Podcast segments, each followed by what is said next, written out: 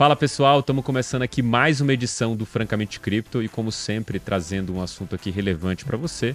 Mas antes da gente começar, já peço para você é, seguir o canal e dar o like aqui no nosso vídeo. Isso ajuda a gente continuar produzindo as próximas edições do Francamente Cripto. Antes da gente apresentar a convidada, eu queria dar boas-vindas aqui aos meus companheiros de podcast, o Luca Benedetti, que tá aqui à minha esquerda. E aí, Luca, tudo certo com você? Tudo tranquilo. Tô adorando esse clima de Copa com Natal, assim. É uma mistura de duas coisas que eu gosto, que eu não sabia que combinavam, mas combinam bastante. Pô, que maravilha. Então, acho que é isso aí. Eu tava chamando de Carnacopa, né? Que tem uma mistura de carnaval, você folga na sexta de tarde, aí tem um jogo segunda de tarde também, então já mix, mas acho que um, um Carnacopa Natal aí, acho que cabe melhor. Mas e você, Rony, aí, direto do Rio de Janeiro? O que, que você me conta de bom aí? Fala, André. Fala, pessoal. Boa tarde. Tudo tranquilo, tudo normal. Vamos seguir com essa cara na Copa aí, até ver onde é que vai dar. Tomara que o Brasil ganhe. Boa. Maravilha. É, hoje a gente está aqui hoje com a Rafaela Romano, que é cofundadora da Impacta Finance. E, Rafa, antes é, da gente introduzir você de fato, eu queria que você mesmo falasse de você e acho que a pergunta que faz para todo mundo aqui que vem nesse podcast, que é como que você caiu no mundo cripto? Legal. Oi, pessoal, prazer estar aqui conversando um pouquinho com vocês, né? A gente já tinha conversado, acho que em outros momentos, mas é a primeira vez que estamos presencialmente, né? Então, é um prazer. É, bom, meu nome é Rafaela, né? Eu sou conhecida também no setor como disruptivas, por ter uma trajetória, acho que de gostar das coisas mais malucas dentro de cripto, assim, conseguir, no geral, ir um pouquinho além até, né? Do que o pessoal já conhece, né? Eu sou mestre em antropologia de formação e acho que grande parte da minha entrada e trajetória em cripto tem a ver com isso, né? Eu me descobri anarquista muito cedo, com 13 anos, assim, eu lembro que eu li o meu primeiro livro sobre o anarquismo e eu pensei, com certeza é isso que eu sou, né? É, até tem um conceito interessante, né, que é de anarquismo é, ontológico, né? Ontológico é um ramo da filosofia que diz respeito àquilo que é da realidade do ser, né? E os anarquistas ontológicos são aqueles, enfim, que se descobrem no seu próprio ser enquanto, enquanto anarquistas, né? Eu lembro de alguns pensamentos, assim, bem de infância, na verdade, né, que eu não podia trocar brinquedos e eu ficava, por quê, né? O brinquedo é meu e é dela, a gente não pode pode trocar essa coisa que é de nós duas, né? Eu ficava muito indignada, assim, com algumas questões, e descobri, falei, ah, isso chama anarquismo, né? E quando eu fui para antropologia, eu descobri uma coisa um pouco triste, na verdade, né? Que é, na história da humanidade, basicamente, né? A gente nunca conseguiu desenvolver grandes sociedades de forma anarquista. Então, a gente tem muitas pequenas comunidades nativas que se organizam de forma anarquista, né? A gente tem até um livro bem interessante que chama Sociedade contra o Estado, né? Que diz assim, quais são as regras sociais que permitem que uma sociedade não, não tenha uma centralização de poder, né? Então tem, tem alguns casos muito interessantes de umas comunidades em que, por exemplo, você não pode comer o que você mesmo caça, né? Isso faz com que você nunca possa acumular muito poder, já que você não pode comer. Então, ser o melhor caçador não significa que você vai ter as melhores posses, né? Então a gente tem alguns mecanismos, né? Mas eu descobri que na história da humanidade a gente tem basicamente pequenas comunidades que conseguem se manter, né, é, com um nível de centralização ali interessante e grandes comunidades, impérios com escravos, com reis, né, com infraestruturas sociais muito mais descentralizadas. Isso foi uma coisa que sempre me incomodou muito, assim, né, porque pensando por que, que a gente não, não consegue se organizar enquanto sociedade de forma sem necessariamente precisar, né, recorrer a uma, a, um, a, um, a uma instituição de poder centralizadora. E aí quando eu conheci o Bitcoin eu falei, Hum, talvez seja a primeira vez na história da humanidade em que a gente atingiu consenso de centralização em escala. É a primeira vez em que a gente tem um grupo se organizando com um número relevante de pessoas de uma forma, enfim, que o Estado seja desnecessário, né? A gente até tem o começo da, do artigo do do, do EIDAI, né, do B-Money, que é inclusive citado no white paper do Satoshi Nakamoto, né, e ele fala, tô muito interessado nessa criptoanarquia, porque o Estado, ele não precisa mais ser enfrentado, né, ele se torna completamente desnecessário, porque a gente não consegue vincular a identidade da pessoa, né, e eu achei isso incrível, assim, a primeira coisa que eu fiz em cripto foi mecanismos de consenso, assim, eu fiquei pirada com tentar entender como era atualizado o protocolo do Bitcoin, né, porque eu pensei, beleza, tá, tem um código, mas tem pessoas ali, como que essas pessoas que falam línguas diferentes, têm religiões diferentes, vivem em lugares diferentes, elas chegam num consenso sobre como o protocolo deve ser atualizado. E aí eu fiquei completamente assim apaixonada por essa questão. Fui estudar lá em 2017, Proof of Burn, Proof of Stake, Proof of Authority, Proof of todas as coisas, que era uma coisa que ninguém discutia na época. E fiquei maluca com todas as questões e sigo aí, tentando entender como a gente pode usar essa tecnologia para construções de sociedades um pouquinho mais interessantes. Cara, literalmente, assim, acho que uma questão de é, toca do coelho, né? Você vai mergulhando, avançando e entendendo, acho que uma série de coisas que é, partem do pressuposto de, um, de uma dúvida quase como, não um questionamento simples e se, tipo, ah, por que aquilo, aquilo, mas é um como meio desesperador, né? Do tipo, será que funciona mesmo, né? Meio colocando dúvidas, e aí quando você entende, é, realmente gera aquela epifania e você acaba se encaixando na tese, no, no seu caso específico, que seria essa de, é, de cooperação. Mas é, só para a gente não, não, desviar muito do que eu quero trazer aqui, mas me interessa muito essa questão, é que é na sua visão como você falou um pouco do, do Bitcoin, dessa questão é, de descentralização, mas a gente sabe que tem uma, é, uma horda de pessoas assim relevantes dentro do mundo cripto que se consideram anarquistas, né? Que são pessoas ali que é, veem nesse é, modelo alguma ressonância com suas, é, suas próprias crenças. Mas como que o Bitcoin se encaixa nisso? E acho que a pergunta talvez que é, é, mais seja difícil responder, quais aspectos ele não se encaixa, né? Onde que ele se encaixa, onde você acha que ele não se encaixa nessa tese? Acho que um primeiro ponto interessante, né, é que muitas pessoas, quando elas pensam no, anar no anarquismo, elas pensam em bagunça, em uhum. caos, em desordem, em black bloc, né? Essa é a primeira imagem, né, e o primeiro valor que vem na cabeça delas, né? Acho que é interessante é definir o anarquismo, né, teoricamente, que basicamente significa uma sociedade ou uma organização humana em que existem regras, mas que essas regras não são impostas via coerção, né? Ou seja, quando você tem um Estado, se você, você não pode escolher não fazer ou fazer algumas coisas, né? Hum. Então, você não pode escolher, por exemplo, Imposto é o exemplo mais, enfim, mais evidente, né? O que acontece? Se você não paga imposto, você é preso, né? Ou seja, existe, existe uma ação coercitiva em relação à sua ação, né? O anarquismo é uma sociedade em que, caso você não concorde com algumas regras, ou em alguns casos tu é assim, fala, ah, meu filho, então, dá dá uma retirada aqui, né? Vai ali, vai para ali, pra, vai ali achar a sua comunidade em que as suas regras, enfim, façam sentido, né? Mas é o pressuposto de que a gente possa utilizar vários outros arcabouços que não a violência para fazer com que a nossa organização social e as nossas regras elas possam ser relevantes, né? Então, quando a gente pensa isso e pensa no paradigma da nascimento do Bitcoin, né? O que a gente estava tá, vivendo ali era, primeiro, essa quebra desse monopólio coercitivo em relação à emissão de dinheiro, né, e a criação do dinheiro. Então, porque a gente tem qual a definição do dinheiro na forma tradicional, é aquele dinheiro que é emitido pelo governo. E se alguém faz algo em relação àquilo, aquela pessoa vai sofrer coerções violentas, né? Então a gente tem pela primeira vez, assim, né? Ou, ou não pela primeira vez que a gente tem escâmbio, etc., mas a primeira vez, talvez, nesse, nessa, nessa forma organizada e global, essa possibilidade de agentes que não são o governo de definirem novas regras para emissão, regras que eles concordem mais, né? E se você não concorda, tá tudo bem, e você pode forcar a rede sem nenhum problema, né? Então, assim, ah, não, não faz sentido para você alguma das regras que tá aqui? Pega e faz melhor. Não tem nenhum problema isso, né? Então eu acho que, que é esse aspecto dessa, dessa possibilidade de que as pessoas se organizem em torno das suas próprias comunidades, das suas próprias éticas, sem que nenhuma coerção seja exercida sobre ela, né? Mas eu acho que, obviamente, né, quando a gente vai olhar de fato para o grupo, né, e para os agentes que fazem parte dessa comunidade, não é tão centralizado como talvez a gente quisesse ou como o nosso imaginário pressupõe a priori, né? Então a gente viu isso muitas discussões para quem acompanhou do Segwit, né? Quando a galera precisava definir ali o que, que vai acontecer, como a gente resolve o problema de escalabilidade do Bitcoin, né? a gente faz de um jeito, faz de outro.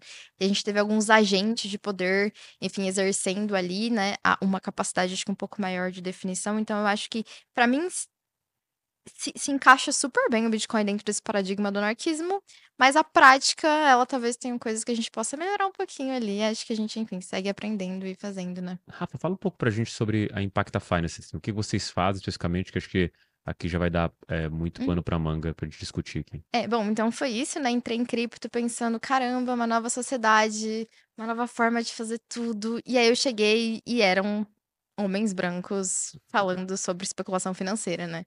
E eu pensei, tá, não era bem isso que eu tava imaginando, né? Quando eu tava pensando uma nova sociedade centralizada, assim, tava pensando, sei lá, novas ilhas governadas por DAOs, assim, uma coisa super, enfim, utópica em algum sentido, né? E aí eu pensei, hum, tá bom, mas isso não significa que a tecnologia tá errada, né? Significa que os usos que estão sendo feitos delas talvez não atingiram o potencial da tecnologia, né? Tem uma bióloga que eu gosto muito, chamada Dona Haraway, ela tem um livro bem legal, inclusive, chama Manifesto Cyborg, né? E aí, nesse manifesto, ela fala como comumente a, os filhos, né, são ingratos. E aí ela fala sobre como, por exemplo, a internet é filha do militarismo. Mas ela se revoltou contra os pais e se tornou uma outra coisa, né? E eu pensava muito nela, assim, quando eu entrei, eu falei, cara, se é desse jeito, não tem por que eu sair porque estão usando de uma forma errada. Eu preciso me apropriar da tecnologia e fazer o que eu quero, né? E aí fiz, enfim, vários workshops para mulheres, que era uma coisa que me incomodava bastante na época, né? E depois, um, um dos meus maiores incômodos era o uso da tecnologia, né? E eu pensava, tem uma coisa muito legal que pode ser feita com isso aqui, mas não é sobre memes, o que eu tô pensando. E talvez memes tenha o seu super papel sociológico na nova forma de comunicação das gerações nesse ponto, mas não era o que exatamente eu achava interessante. E eu fui procurar os projetos que enfim, eu identificava, assim, como coisas que tinham capacidade de transformar a sociedade tanto nos aspectos ambientais como nos aspectos de organização social, né? E aí eu comecei esse processo. E aí é, eu era moderadora, né, de um dos maiores grupos do, do Brasil, né, que a gente até estava comentando aqui ontem. Ontem não, antes. E, e a minha atual sócia, ela fez uma pergunta nesse grupo. E a pergunta era o seguinte: alguém já viu alguma mineração, alguma fazenda de mineração de Bitcoin mantendo uma fazenda agrícola com excedente do calor gerado, transformando, enfim, uma externalidade negativa numa externalidade positiva? Aí eu fiquei assim, mulher, não sei se existe, mas se existe a gente vai achar. Porque eu achei lindo, assim, imaginar nessa sociedade em que a gente conseguia pegar exatamente o que é o problema do Bitcoin, digamos, né, o gasto energético, e usar o excedente do calor para resolver um problema é, ambiental, né? Eu achei lindo, assim, a imagem disso, né? E aí a gente começou a mapear, assim, loucamente, tudo que poderia tá nessa intersecção, a gente achou uns russos produzindo tomate com, com calor gerado pela, pela mineração, né? E a gente até a gente escreveu um paper para uma revista ucraniana num lugar chamado Transnistria, né? Transnistria é um lugar que herdou da União Soviética um excedente energético muito grande, mas como eles nunca quiseram se, se entender, assim, como, como, como parte, enfim, da nova ordem estava rolando política ali, eles não, não são reconhecidos por nenhuma, nenhum país, né, no mundo, como, como a, os, o diploma deles não é reconhecido, enfim, eles não têm uhum. reconhecimentos, então eles não têm um mercado desenvolvido e muita energia, né? E aí isso fez com que, enfim, fosse um lugar muito interessante para mineração, né? A gente acabou desenvolvendo esse paper, assim, a minha, a minha sócia é arquiteta, né? Então, só para só pra entender, a gente desenvolveu, assim, esse, esse modelo de desenvolvimento sustentável baseado em mineração de Bitcoin. E a gente começou a mapear todas as iniciativas que a gente conseguia achar, né?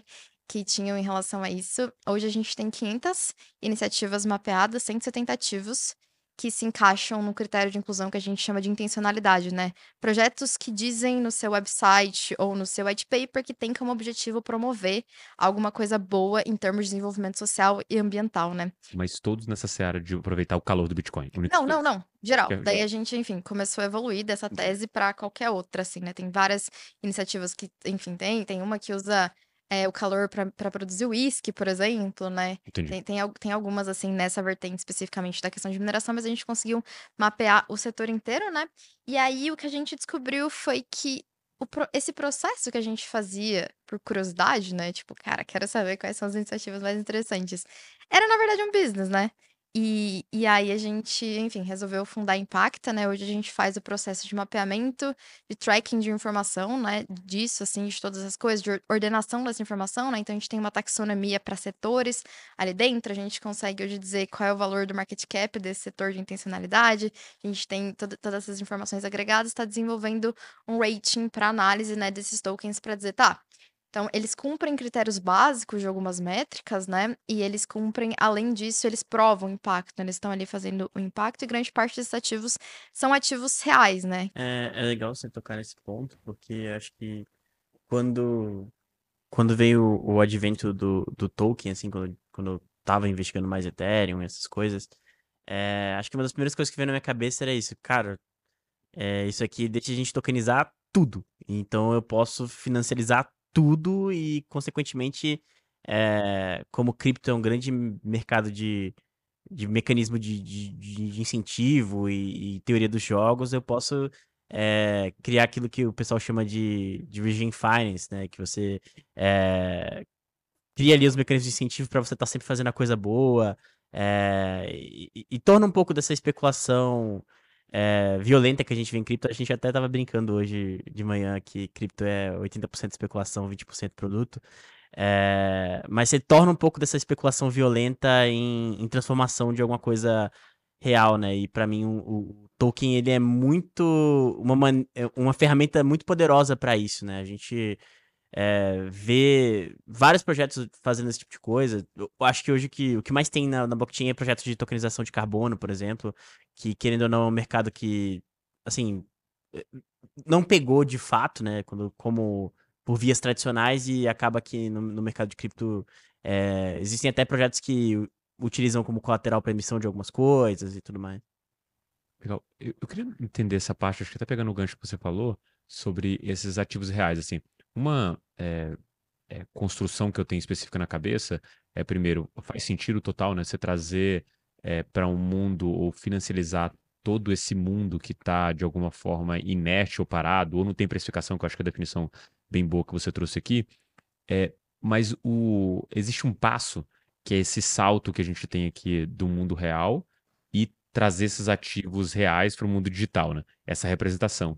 Isso sempre é, acarreta que você precisaria de, um, de uma entidade que vai te garantir, ou seja, vai resultar naquele ponto é, de confiança ou um ponto de falha. Queria, do seu ponto de vista, uma pessoa que é, estudou Bitcoin, viu tudo isso, como que você vê essa questão específica aí? Se é uma coisa que, beleza, a gente assume que vai ser um problema ou não? Tem que ser endereçado porque desse jeito a coisa não funciona no longo prazo, não assim, não necessariamente dentro do ethos de cripto.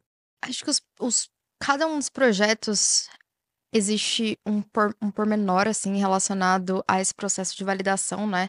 No caso de carbono, né, que tu estava citando antes, a gente tem um player gigantesco de verificação que é a Verra, né? Hoje a Verra é o maior player de todos e ela ser o maior player de todos é um problema, porque faz com que todo mundo queira ela, ela é muito caro e ela não é viável para qualquer pessoa que tenha menos de 2 mil hectares, por exemplo, fazer esse projeto, né? Normalmente ela gosta ali dos projetos acima de 20 mil hectares, né? Que não é, não é assim, nada, né?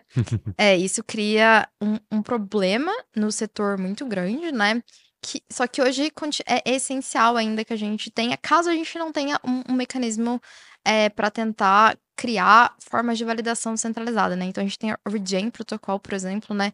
Que é um que está tentando fazer exatamente esse processo de validação para pequenos agricultores, né? Tem um conceito bem interessante que até a galera mais de agro, assim, de tokenização de ativos agro usa, né? Que, que é essa ideia de, de, um oráculo, de um oráculo, de um oráculo de pessoas, digamos uhum. assim, né? Então você estabelece como o seu oráculo alguns players físicos e algumas entidades físicas que vão ter essa capacidade de fazer essa verificação para você, né? Então acho que a gente tá evoluindo, na verdade, assim, né? Tem alguns casos em que, por exemplo, cripto ajuda muito em alguns processos de validação de alguns mecanismos, né? Acho que repartição de benefícios para comunidades locais é um deles, né? Então, no setor tradicional, tu não sabe se aquele dinheiro foi, qual a repartição de benefícios que aconteceu, né? E cripto consegue fazer isso muito, muito bem, né? Acho que, acho que é, é um ponto em que inverte, né? Assim, daí o mercado cripto consegue fazer muito melhor do que o mercado tradicional em relação a essa, essa validação, né? Tem um case interessante também que a gente está lidando é, atualmente, que é o caso de lixo eletrônico, né? O Brasil acabou de aprovar o acordo setorial dele de lixo eletrônico, né? Que obriga, assim como o caso de carbono, que empresas que produzam lixo eletrônico, elas precisam fazer a reciclagem de uma parte dessas, dessas substâncias, né? E é bem interessante porque hoje o Brasil recicla 2% do lixo eletrônico e a meta do acordo setorial já está em 3%. E ela duplica ano a ano, né? Então a gente tem um caso de um ativo com uma demanda muito maior do que a oferta deles, né? Dentro desse sistema, tem um player que chama verificador independente, né? Que é um player que precisa garantir que não tem o quê? Duplo dispêndio de nota fiscal. Que é exatamente, enfim, o que cripto foi, foi, foi é, designada para fazer, né? A gente tá estudando esse caso, é bem interessante, porque assim, daí a gente foi conversar com esse player, né, pra entender, tá? O que que tu faz para verificar, né? Qual é o seu papel aqui enquanto verificador? Qual, qual, é o processo que tu tá fazendo, né? E aí ele basicamente pega esses dados e segura por seis meses para garantir que ninguém vai, tipo, negociar aquela nota. E assim, mas toda empresa precisa um ano, né? A cada um ano tem que fazer report. E aí tu segura por seis meses um ativo e ele tem validade, né? Inclusive as notas fiscais têm validade de dois anos. Tu segura por um tempão esse processo, né? E aí a gente, enfim, começou a estudar assim algumas das possibilidades. Esse é um caso bem interessante de abertura de mercado também, né? Porque é isso, é um ativo com uma demanda gigantesca, uma oferta minúscula, só que não é disponível para pessoa física, porque quem compra são só os fabricantes, né? Então é um caso em que você consegue pegar um ativo com potencial econômico gigantesco para alavancar o mercado, inclusive, né?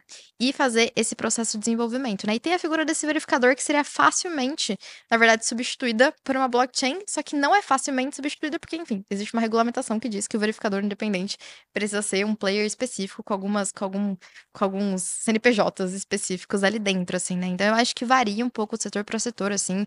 A gente tá vendo que no caso dos, dos grãos, né, a gente tá vendo essa figura emergente do oráculo pessoa física ali, que é na verdade aquela associação que já lida com aqueles grãos.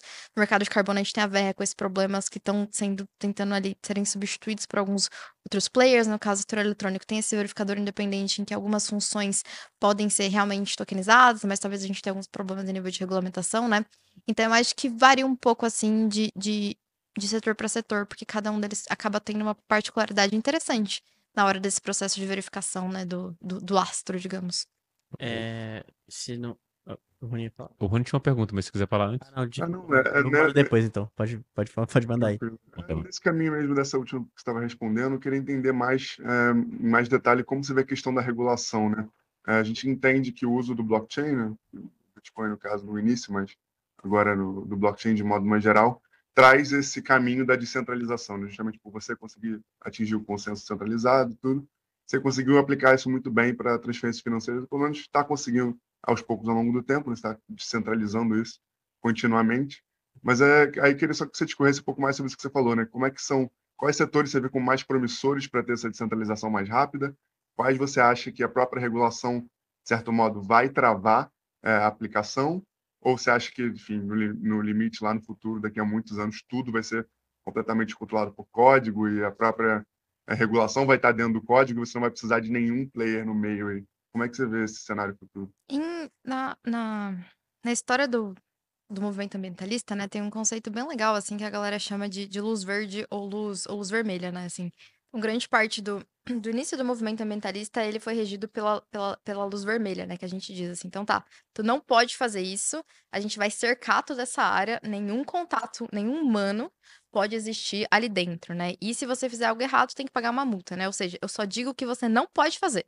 Você não pode fazer isso, não pode fazer isso, não pode fazer isso. Eu nunca te digo, ah, isso aqui tem incentivo, né? Faça isso, assim, faça, faça essa coisa que vai ter uma, uma, uma consequência boa dentro desse processo, né? Eu acho que a regulamentação ela acaba continuando evoluindo nesse sentido, assim, é sempre de dizer, nunca é um framework que te, que te dá os passos para você fazer o certo, né? Sempre, olha, se você fizer errado, eu nem vou te contar o que, que é errado aqui, mas só, só não faz, e se você fizer, vai dar alguma coisa errada, né? Eu queria muito ver, assim, o processo de evolução da regulamentação nesse sentido, assim, né? Então, tá, como que a gente abre esse mercado? Quais são os requisitos básicos para você ser um verificador independente se você não necessariamente é instituição? O que que tu precisa ali dentro, né? Não tá claro, acho que a gente tá vendo isso até com a própria regulamentação agora de cripto, né?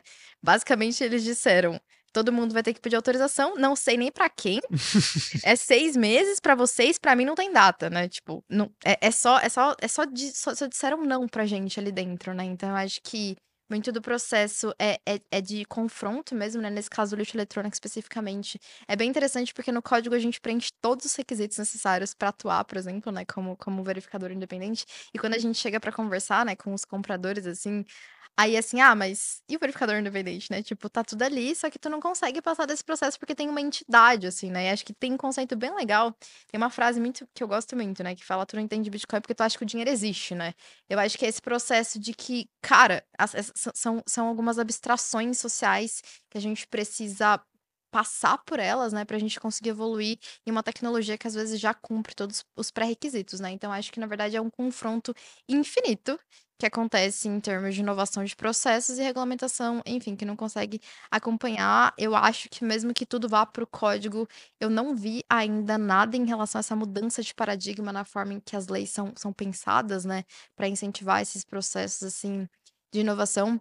Então, eu acho que, na verdade, continua sendo um confronto e tu consegue, às vezes, achar alguns players. A gente tem um relacionamento muito, muito bom com os caras que criaram essa lei desse acordo setorial, por exemplo, né? E a gente conversa direto com eles, assim, para tentar entender exatamente como a gente precisa se adequar para que, a- que a tecnologia ela seja válida tanto quanto o player é válido, né? Porque são, são, são duas entidades diferentes ali, mas por enquanto eu acho que continua sendo um confronto, assim, entre, entre essas duas coisas. É uma, uma pergunta talvez mais. É, não sei, mas uma, uma coisa, por exemplo, que tem se discutido muito em relação da, da inclusão desse tipo de ativo é, dentro do, do, do ecossistema criptoeconômico, enfim, é porque, assim, dependendo, ele abre um backdoor, né? Vamos, vamos supor, por exemplo. Tinha uma discussão muito forte dentro da MakerDAO, não sei se você é por dentro do Ethereum e tudo mais, mas é, de incluir reward, reward, assets como um dos backings do DAI, né? E, e essa discussão, enfim, terminou muito forte. É, agora existe um plano para tirar o PEG do DAI do dólar, até por conta da, da, das conclusões que foram tiradas dessa, dessa, desse tipo de discussão. E um ponto que se bateu muito é que quando você se expõe a esse tipo de ativo, você abre um backdoor muito grande para regulação e, e para é, interferência do governo. É, assim, se o governo não for com a sua cara, basicamente ele acaba com você, né? É, eu queria entender de você como é que você vê isso, ainda mais tendo o background que você tem de, de, de anarquista e tudo mais. É, eu acho que o que é interessante dos ativos ambientais é que eles têm naturalmente as mesmas características que o Bitcoin, né? Eles são descentralizados, ninguém pode. Quem é dono de uma floresta? Pessoas no mundo inteiro, governos do mundo inteiro. Eles são naturalmente escassos também, né? O custo de você produzir uma floresta é super alto, né? Então tu não consegue emitir novas florestas, nem criar novas bacias de água, né? Então, assim, os ativos ambientais, eles têm características econômicas que eu acho que são super interessantes para duas coisas no mercado cripto, né? Uma que é anticiclicidade, né? Então, atualmente a gente vê que o mercado cripto, né, se comporta igual ao mercado de ativos mais especulativos e quase inversamente ao mercado de commodities, né? Quando você tokeniza ativos reais, você está tokenizando o que já é entendido como commodity, né? Então, você teoricamente possibilitaria um caráter anticíclico e um pouco mais estável, enfim, pelas características das coisas ambientais, que é isso, não cria mais, você não cria menos, não perde valor, tu acorda e fala, nossa, água. Por que, que eu tava pensando nisso? Por que, que precisa de água mesmo, né? Tu acorda e pensa isso, né? Então são ativos que têm essa, essa capacidade de estabilidade. Então acho que são bem interessantes para essa discussão de treasure, né? A gente, inclusive, tem uma conversa bem interessante com uma blockchain, né? Que quer, que quer é, alocar né, entre 5% a 20% do treasure dela nos ativos ambientais, né? Então a gente tá com uma discussão bem legal, metodológica, inclusive, com eles. Assim, a gente tá, como é que a gente seleciona esses ativos, né? Quais são as características mínimas necessárias para que a gente para que a gente permita esses, esses ativos.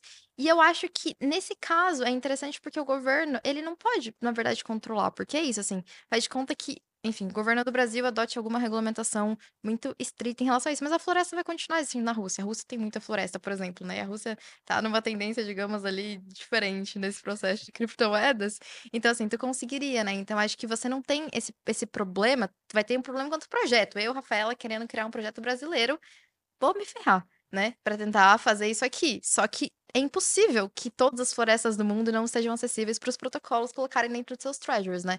Então, acho que em níveis de protocolo, querendo adicionar nos treasures, a regulamentação não importa, porque é quase como se você vai ter um, tipo um offshore de tokenização de real world assets. Tu vai para a regulamentação que tiver e aquela regulamentação vai, ser, vai ter incentivo para a emissão desses ativos, né? Então, acho que por conta das características inatas dos ativos ambientais, a regulamentação não é tanto um problema. A gente volta de novo para aquele lance de teoria dos jogos de cripto, né? É é impressionante como o cripto é um mercado global e bota todo mundo para competir. É... Isso é uma das coisas que eu mais gosto desse mercado. Tem uma coisa que você falou, começou a tocar aí, que me interessa também.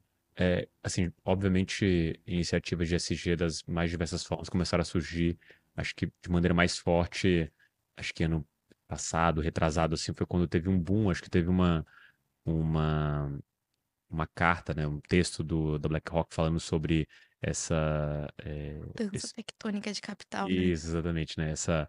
É, se exaurindo o recurso é, ambiental e que isso seria um problema e que eles incentivariam isso de alguma forma baseado na tese de investir via fundo ou alguma coisa que incentivasse esse mercado. E acho que o mercado financeiro abraçou essa tese, uma empresa trilionária que, que tem trilhões em, em, dólares. E isso começou a evoluir de uma maneira bem forte, né? Inclusive, o ciclo que a gente viveu foi muito dessa tendência de é, ativos ligados a SG pagando yields menores, mas pagando é, yields menores porque são SG, né? Eu tenho essa áurea de que você está usando, a, a, ajudando o meio ambiente. E nesse quesito, é, toda vez que a gente chega nesse ponto, tem a pergunta do é, para o investidor, porque assim, uma coisa é você atingir uma, um nicho específico de pessoas que estão preocupadas com isso e elas falarem, beleza, vou, vou apoiar nesse ponto, nessa, nessa narrativa. Outra coisa é atingir talvez fundos que tenham uma parcela do fundo que vão ter que colocar nesse tipo de iniciativa, mas o ideal mesmo, o um mundo maravilhoso, é você achar é, um economics que funcione, né? um economics que de fato faça é, ser competitivo com outros projetos e acho que essa é talvez a, a, o santo graal desse, desse mercado, né? Aí eu queria entender de você, assim, onde que está esse santo graal? Ou em que direção você tem que ir para achar ele? Acho que é importante a gente fazer algumas distinções primeiro, né? Então, assim, é, esse movimento da BlackRock, né, iniciado ali na carta de 2022, né, ela iniciou realmente um aumento, né? Hoje a gente tem 120 trilhões sobre gestão que já assinaram o PRI, o PRI né? Que a gente chama que é princípio de, de investimentos responsáveis, né? E 40 ativos, na verdade, 40 trilhões em ativos que a gente considera que já estão adequados às normas de SG. Mas estar adequado à norma de SG não significa que é um investimento que a gente chama de impacto, digamos assim, que seria uma floresta, né? Então, se tu abrir hoje o seu banco, ou qualquer que seja, né? E colocar ali SG, você vai se decepcionar muito. Muito, muito, muito. Assim, vai, a, é, a Vale é a primeira. A empresa responsável pela maior tragédia da mineração do mundo é a primeira que aparece em termos de responsabilidade do meio ambiente. Por quê? É um problema de métrica, é um problema de metodologia. Impacto, na verdade, significa mitigação, significa aquele que preenche os melhores relatórios, significa uma adequação de compliance, ou seja, tu vai ter um problema de métrica. A segunda, acho que vai ser Itaú. É o que tu tá procurando na hora que tá pensando nesse G? Hum. Definitivamente não, né? E aí eu acho que, essa, que a discussão, né, de que, que, que assim, como a gente consegue criar ativos que sejam de fato gerem um impacto positivo e não que mitiguem seu impacto negativo, que é o que é o ISG hoje, né? Então acho que existe existe essas duas essas duas diferenças assim que são importantes serem feitas, né? E aí tem algumas coisas bem legais, assim, que eu não sabia, enfim, antes de estudar, né? Mas, por exemplo, tem, tem alguns, algu- algumas estimativas econômicas de, quão, de quanto que ter coral numa costa diminui o, o, o, o gasto do governo para recuperação das, das áreas que sofrem, tipo, enchentes, enchentes e com chuvas, né? Então, tem um dado que fala que corais, ele, eles diminuem 97% a energia de uma onda. Então, isso significa que em momentos de grandes ondas, etc., você vai mitigar os problemas relacionados à destruição ali, né? Teve alguns casos, assim, ah, o governo gastou 80 bilhões para recuperar uma área ali, né? Se você fizesse uma restauração de corais ali, né, que prestassem os seus serviços ecossistêmicos para aquela cidade, tu gastaria 5 milhões. E tu teria, sabe, assim, então eu acho que existe, existe essas contas que começaram a ser feitas hoje, né, que assim, qual é o custo e qual é o benefício de eu investir em um ativo ambiental para aquela região, né? E qual, e qual, é o benefício daquilo? A gente tem algumas discussões também que, que estimam, né? Qual é o prejuízo de alguns desmatamentos para as costuras agrícolas em vários lugares do mundo, né? Então, acho que a gente primeiro está começando a desenvolver os estudos para conseguir estimar e falar assim, ó, o custo de eu não ter isso aqui é X bilhões, o custo de eu ter é X milhões no geral. E aí, então, vale a pena isso aqui se torna um ativo. E aí as pessoas, enfim, vão, vão disputar por empresas que fazem reflorestamento de corais, por exemplo, né? E aí isso é uma coisa de impacto, isso não é uma vale, né?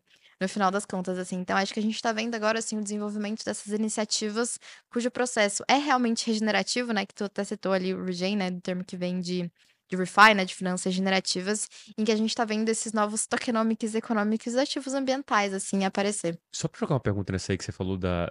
Acho que esse exemplo que você citou aí, ele é, pincela muito uma coisa que me vem na cabeça agora, que é, você falou de é, uma falha da metodologia, e quando você fala desse ponto dos corais, está falando de um estudo, talvez se não preliminar, mas alguma coisa que, por exemplo, eu nunca tinha ouvido falar. E a gente tem, obviamente, é, um, uma série de outras coisas que precisam ser estudadas nessa direção. O, o que falta, talvez, é, para essa conta fechar é a gente entender de fato que existe uma conta a ser feita ou necessariamente você precisa de um, de um lobby gigantesco, porque metodologia e estudo a gente já tem, mas talvez não sejam aplicados nos locais certos? É, eu acho que é o processo da gente aprender a refazer a conta, na verdade, uhum. né? Porque quando a gente faz a conta, de construir uma cidade ou de construir qualquer coisa que seja, a gente não contabiliza a externalidade negativa dela, né? Então a gente precisa, eu acho que refazer a conta para entender, tá, esse processo tem isso de bom, gera essa externalidade negativa, que é uma coisa que as iniciativas de impacto também precisam fazer, né? Porque, por exemplo, o que aconteceu com a Alemanha foi uma falta de você contabilizar a externalidade negativa de dependência de uma fonte energética de um único país, né? A métrica, tipo, dependência econômica também deveria ser, é, também é uma métrica de impacto na minha perspectiva, né? Assim como, por exemplo, segurança digital é uma métrica de impacto, porque isso compromete a vida das pessoas, né? É não só considerar meio ambiente, eu acho que é considerar o impacto de uma perspectiva holística, considerando pessoas, meio ambiente, segurança, dependência econômica, né? E você coloca essas coisas na, nas contas juntos, né? Acho que a gente até gosta de, de, dizer assim que a nossa empresa, a nossa missão é fazer com que as métricas de impacto se tornem tão importantes quanto o market cap. Na hora de você olhar, olhar um ativo, né? Você contabilizar, ah, esse aqui é o bom, esse aqui é o market cap, nananã. Então, o melhor, na verdade, não é o que tem o market cap, é o que tem o ponderado dos dois ali, né? E você come começar a pensar esse tipo de. mudar a sua forma de fazer a conta, né? A sua forma de olhar para esse ativo, assim. Então, acho que a gente vai precisar reaprender como eu contabilizo esses processos, né? A economia circular, que a gente chama, né? É exatamente esse processo. Então, a gente tem hoje, por exemplo, um grande problema com lixo eletrônico, que inclusive é acentuado pela transição verde, né? Então, a gente tem placas solares que vêm para o Brasil. Quando elas quebram, o que, que tu faz com placa solar que quebra? Não tem nenhuma recicladora de placa solar no Brasil. Vira lixo eletrônico contamina os lençóis freáticos. Então a gente tá falando, né, de, de, uma, teoricamente, de uma solução ambiental que gera um outro problema ambiental, porque tu não fez a conta do processo inteiro, né?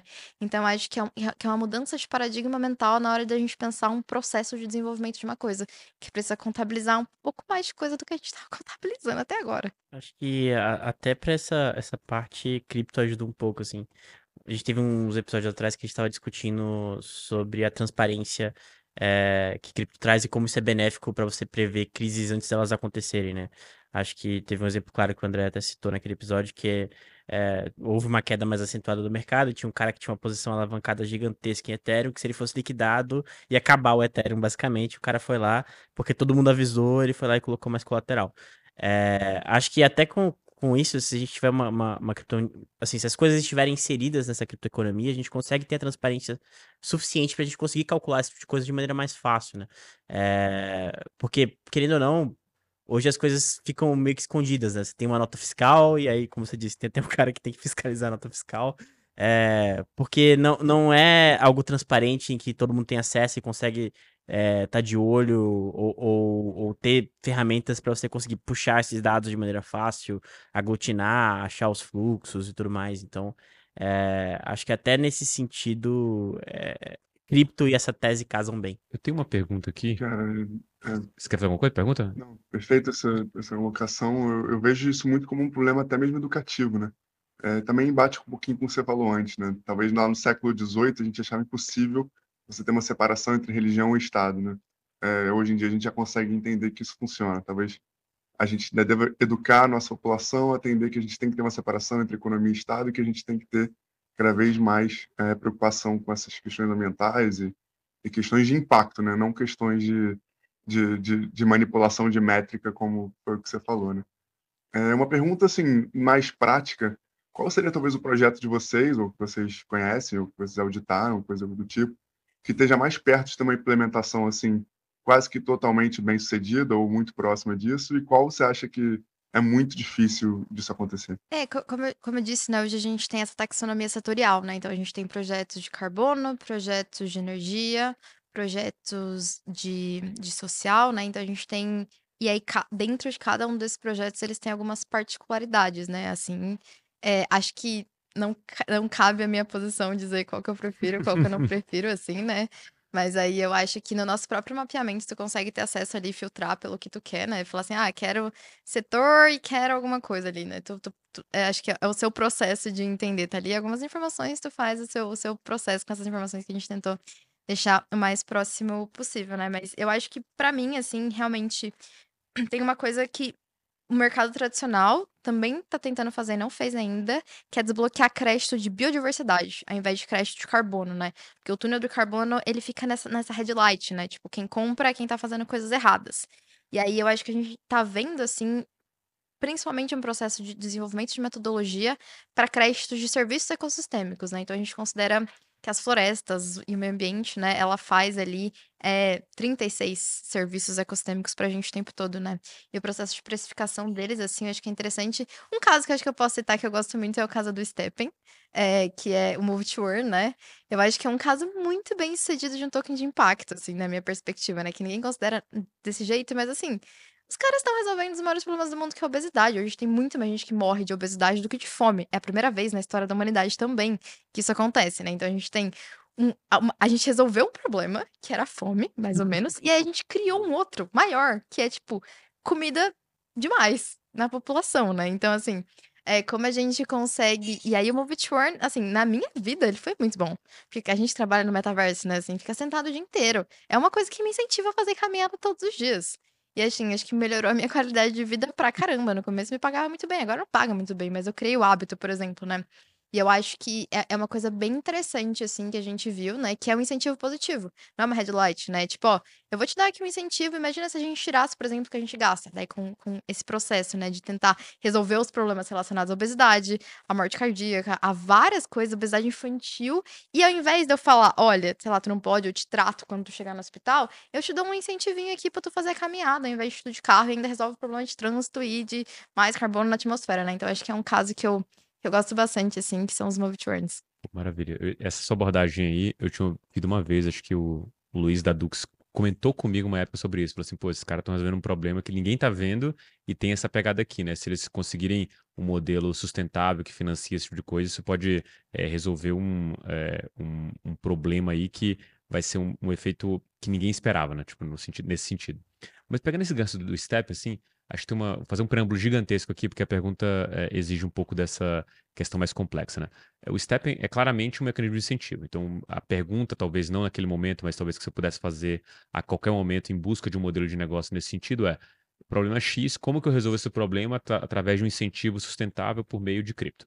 Essa talvez seja uma seara que a gente entre em cripto. Quando a gente fala de ativos reais, a gente está falando de uma representação de algo que existe fisicamente ou existe no mundo real e a gente traz aquilo para o blockchain para alguma aplicação específica que a gente queira fazer ou simplesmente destravar valor. A outra coisa são aquelas intrínsecas dentro do mercado cripto. Então, soluções que o mercado cripto criou para ele mesmo. Então, quando a gente olha, por exemplo, ou na verdade inovações, quando a gente olha para o sistema de finanças descentralizadas, ele é basicamente on-chain. Você não tem, é, não necessariamente você precisa ter uma coisa é, off-chain. E nessas é, três coisas aqui, a minha pergunta é, é quando eu olho para ativos reais, eu vejo um incremento, eu vejo uma evolução, eu vejo que a gente está pegando é, o texto que a gente escrevia é, antes num, em algum lugar e botando na internet, que estava lá só no teu Word e agora ele faz para a internet. Você está usando aquilo para potencializar, mas na verdade é um passo muito simples, não é um salto. Quando eu olho para o mecanismo de incentivo, é, eu vejo um salto até de maneira mais relevante. Mas quando eu olho para coisas que su surgem de maneira on-chain, né, que funcionam única e exclusivamente dentro do, do Bitcoin, aqui eu vejo uma, uma revolução, de fato. É, eu queria entender, na, na sua percepção, assim, é, onde que se encaixam os ativos reais nessa situação? Assim, tipo, eles vão, é isso mesmo, a gente vai representar isso no blockchain e acabou? Ou tem alguma coisa a mais que eu estou perdendo e você, com o seu projeto, você acha que tem muito mais potencial do que isso? Não sei se eu entendi a pergunta, mas um caso que me veio na mente que talvez responda, né? A gente. Um dos problemas que a gente tem com qualquer ativo ambiental é monitoramento, né? Desses uhum. processos, assim, e falar, ah, não, o que, que tá acontecendo ali, tá acontecendo ali de fato, né? E tem um caso muito interessante de um projeto, inclusive tem um apoio da NASA, né, para monitoramento é, remoto, né, para satélites, né? E aí o que eles fazem é assim, então tá, é, tu tem o seu ativo, esse ativo é representado por essa, por essa propriedade, essa propriedade é monitorada por esses satélites. Se o satélite detecta algo, automaticamente isso muda alguma coisa dentro do seu ativo. E aí, por exemplo, sei lá, se chove nos períodos que tem que chover, aquele ativo ganha um drop. Se queima, o seu ativo queima. Então, por exemplo, né, acho que esse é um caso interessante em que on-chain e off-chain conversam lindamente através dessa outra tecnologia, na verdade, né? Que são os satélites, precisa dessa outra coisa, que não existe no mercado tradicional. Sim. E que é um incremento muito grande, na verdade, né? É você falar assim, ó, aqui tá garantido que isso aqui tá aqui, enquanto a imagem de satélite tá mostrando as coisas pra gente. Claro, tem alguns problemas. A Amazônia, por exemplo, como, é- como chove muito, fica umas nuvens, tu não consegue ter informação super real time. Às vezes tu vê uma coisa, mas não é o que tu tá vendo. Tem, tem alguns Uhum. pormenorezinhos ali que a gente precisa ajustar, né? Mas é um caso em que você consegue linkar essas duas coisas de uma forma muito sofisticada e muito bonita, né? Então, assim, imagina a hora que tá chovendo, aparece lá chovendo no seu NFT ali, tu sabe que os ciclos de água e os fios voadores que a gente chama na Amazônia, né, eles estão cumprindo suas funções ecossistêmicas. E se alguma coisa acontece diferente naquilo, o seu ativo também sente. E aí o incentivo daquela comunidade é ter um ativo cada vez melhor e desenvolver as melhores políticas para, por exemplo, gestão territorial ali dentro, né? E aquela coisa, e essa governança on-chain, ela pode estar tá, diretamente relacionado àquelas ações naquele local, né? Então não sei se se explica bem, mas eu acho que é um caso em que a gente consegue começar a colocar on-chain várias coisas que a gente nunca tinha pensado em colocar, né? É, é, Isso que ela falou me lembrou muito as coisas que estão tentando fazer na Helium, assim. Uhum. É, porque aí você não dependeria nem de satélite. Você teria, por exemplo, as pessoas que fornecem ali os equipamentos que estão monitorando o clima, e aquelas dados vão para um oráculo descentralizado e você consegue é, monitorar o que está acontecendo real time no, naquele espaço, né? E aí, enfim, você, você consegue descentralizar ainda mais esse, esse espaço e, e fica mais próximo da, do, do, do que é na- do nativo de cripto que a gente conhece, né? É, mas só para adicionar, acho que a, a- sua pergunta foi muito da, da, daquela visão de como as coisas conversam, né? Isso, exato. É... Assim, depois você pode até comentar também, mas eu acho que as coisas conversam muito da maneira. é, assim, no- ferramental todo, assim, por exemplo, eu tenho aqui esse ativo que representa um ativo real. É, o que, que eu posso fazer com ele? Eu posso ver ele apreciar em preço, ou eu posso pegar ele e usar como colateral para tomar um empréstimo de DeFi, ou eu posso é, criar uma outra aplicação para ele em que eu, eu gero incentivos para que você tenha emissão desse outro tipo de ativo. É, e aí entra até um pouco naquela, naquela questão de, de re- regen, né? Você cria esses mecanismos de incentivo para você incentivar é, aquela, aquele outcome que você quer, e aí você transforma. Tem uma frase que eu gosto muito, né? Que o pessoal do, do Regen Finance fala muito, que é transformar os degens em regens. Uhum. Eu adoro, né? Eu acho que a gente até se considera ecodegenerado. A gente fala assim, adoro tudo de DeFi, mas queria usar pra umas coisas mais legaisinhas, né? É, é que o, o ferramental é, é, é interessante, né? A ideia de que você tem essa confluência de coisas chegando é, no ápice do uso das tecnologias, né?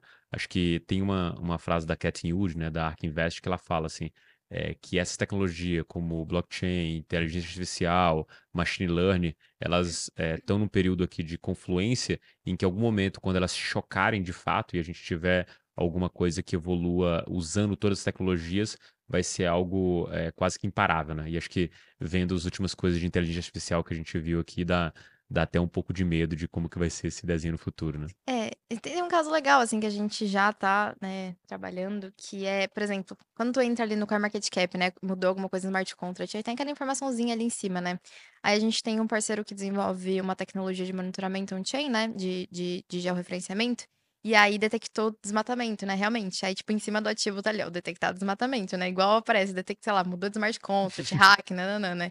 Então, esse processo de você realmente começar a colocar, né, todas essas informações, assim, juntas, de uma forma, enfim, super real time, super intuitiva, né? E fala, ó, detectou desmatamento nesse ativo, tu quer comprar ele mesmo, né? Ou vamos para outro que, que aumentou o nível de, de vegetação ali daquela região, né? Acho que a gente começa a conseguir colocar essas métricas, assim, de um jeito, enfim, muito mais rápido também do que o mercado financeiro tradicional pode fazer, né? Acho que essa é uma nossa vantagem. Acho que o Rony tinha uma pergunta, né, Rony? Não, não, tô, Não? tô refletindo. Ah, acho que é muito interessante essas aplicações. Não, tranquilo, é porque você mandou aqui, eu achei que você tinha uma pergunta, você foi antes, né? Era Eu aqui. que, que não vi antes. É, Rafa, a gente está chegando no final e, como eu já te avisei antes aqui, a gente tem o quadro da mineração da semana em que a gente pede para você recomendar algum texto, alguma coisa que você tenha achado interessante. Então, peço aí, o palco é seu. O que, que você recomenda aí para o nosso ouvinte barra telespectador? Legal. Vou fazer uma recomendação, talvez inesperada. Ou- Porque eu acho que eu vejo muito em cripto um preconceito com ISG. Na verdade, com, com- no mercado tradicional Uhum. também, né? Assim, ah, acho que eh, aconteceu muito essa frase, né? De assim, a galera quer salvar a floresta e matar as pessoas, né? De fome, né? Quando a gente teve aquela, aquela proibição em relação, né, aos fertilizantes, assim, toda Uhum. aquela revolta com os agricultores, né? E, e eu acho que, que às vezes a gente se perde um pouco, assim, né, na discussão, né, na questão energética do Bitcoin mesmo, né, eu acho que quando eu, quando eu penso em impacto, né, nessa perspectiva múltipla, eu falo, tá, se Bitcoin se torna proof of stake para resolver o problema ambiental, ele talvez crie um problema econômico e de inclusão financeira, porque ele vai estar muito mais restrito, né? Muito mais suscetível a regulamentações, restrições, tal como as discussões que a gente está vendo, enfim, agora no Ether, né? Qual, que é mais importante? É o da liberdade financeira para as pessoas? Ou eu, de, né? Assim, algum é mais importante? Não é, né? São as mesmas coisas. Então, tu não pode colocar uma acima da outra, né? Nessas discussões, assim, como a gente coloca elas juntas e, e, e não coloca nenhuma delas, né? E, enfim, por isso.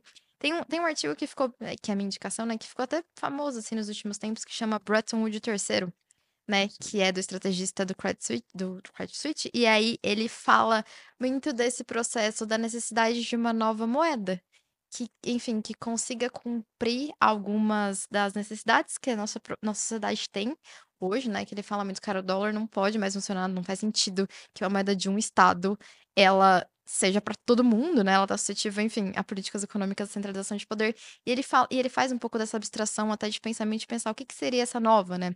Ele cita, ah, talvez é Bitcoin, talvez é commodities, né? Talvez são várias essas coisas. Eu acho interessante que ele, que para mim, ele deixa várias indicações de características que precisa ter esse novo ativo, né? E ele chega, acho que um pouco nessa ideia de uma, de uma bolsa, na verdade, né? Que representa esse ativo que eu acho que é quase que a discussão do MakerDAO, né? Assim, qual é o melhor mecanismo de estabilização. E são várias ao mesmo tempo, não é uma só, né?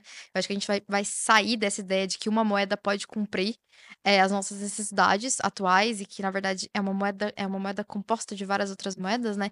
E eu acho que ali ele deixa, assim, para mim, muitas das características que me fazem com que eu me interesse, inclusive economicamente, pelos ativos ambientais, e não só, enfim, porque eu nasci hippie, né? Mas assim, porque existem algumas características econômicas interessantes quando a gente olha para esses ativos, né? E eu acho que é um ativo é um ativo, não, é um artigo super é, econômico, né? Que vai fazer com que talvez tu olhe para esses ativos ambientais com uma perspectiva um pouco diferente do, nossa, essa galera ESG, enfim, não se preocupa com, com, outro, com o outro lado da moeda, né? Então acho que minha indicação talvez seja. É um artigo pequenininho, assim, acho que vale a pena. Legal, acho que esse artigo não li, mas eu lembro da repercussão que ele teve justamente por isso. Bem, é, primeiro eu queria te agradecer por ter aceito o convite aqui e participar do nosso episódio. Agradecer você que ficou até o final aqui em mais esse episódio do Francamente Cripto. Não esquece também de dar o like, seguir o canal e também, obviamente. Faz um gancho para a comunidade. Ah, peraí, faz um gancho para a comunidade. Alertado aqui pelo Luca, quero lembrar vocês também que a gente começou a comunidade do MB no Discord. Então, vou deixar o link aqui também embaixo para você ter acesso. Ela é de graça, você pode entrar. Toda terça-feira a gente bate papo com você aí, eu e meu time inteiro, sobre o mercado cripto. Agora posso encerrar, Luca? Boa. Tá liberado. Tá, tá liberado. Bom, então, agradecer você aí, Luca e Rony, que ficaram aqui também comigo. Obviamente teriam que ficar, né? E a gente se vê no próximo Francamente Cripto. Forte abraço.